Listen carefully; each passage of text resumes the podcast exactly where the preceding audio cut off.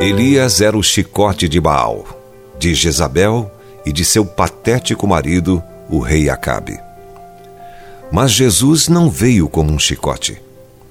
Ele ofereceu as próprias costas para serem açoitadas, não as nossas.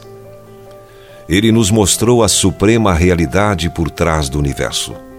Um coração batendo com um desejo infinito e uma preocupação com cada uma de suas criaturas.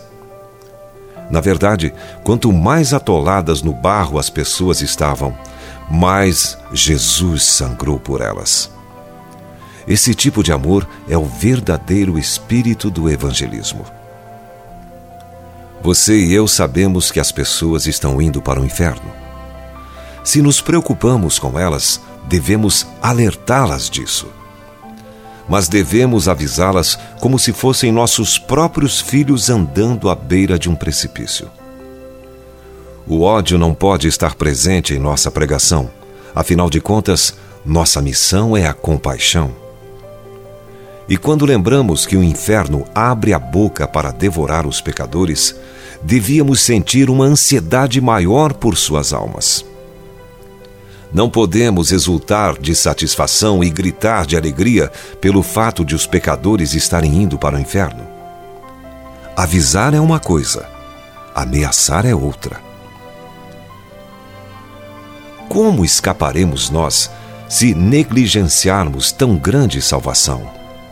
A qual, tendo sido anunciada inicialmente pelo Senhor, foi-nos depois confirmada pelos que a ouviram, dando Deus testemunho juntamente com eles, por sinais, prodígios e vários milagres e por distribuições do Espírito Santo, segundo a sua vontade. Hebreus capítulo 2, versos 3 e 4. Jonas achou muito difícil pregar. Ele gostava de pregar sobre a ira, mas sabia que Deus não se alegrava em ficar irado. Deus é longânimo, eternamente paciente. O Senhor é longânimo e grande em misericórdia, que perdoa a iniquidade e a transgressão, diz Números capítulo 14, verso 18. Pois minha testemunha é Deus, da saudade que tenho de todos vós, na terna misericórdia de Cristo Jesus.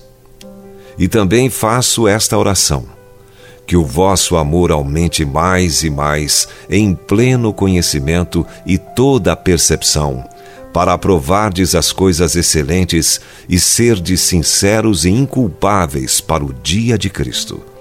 Filipenses capítulo 1, versos 8 a 10 devemos apresentar o Evangelho ao mundo com toda a alegria e com a compaixão de Jesus Cristo como nossa motivação. Se você foi abençoado com esta palavra, compartilhe ela com alguém.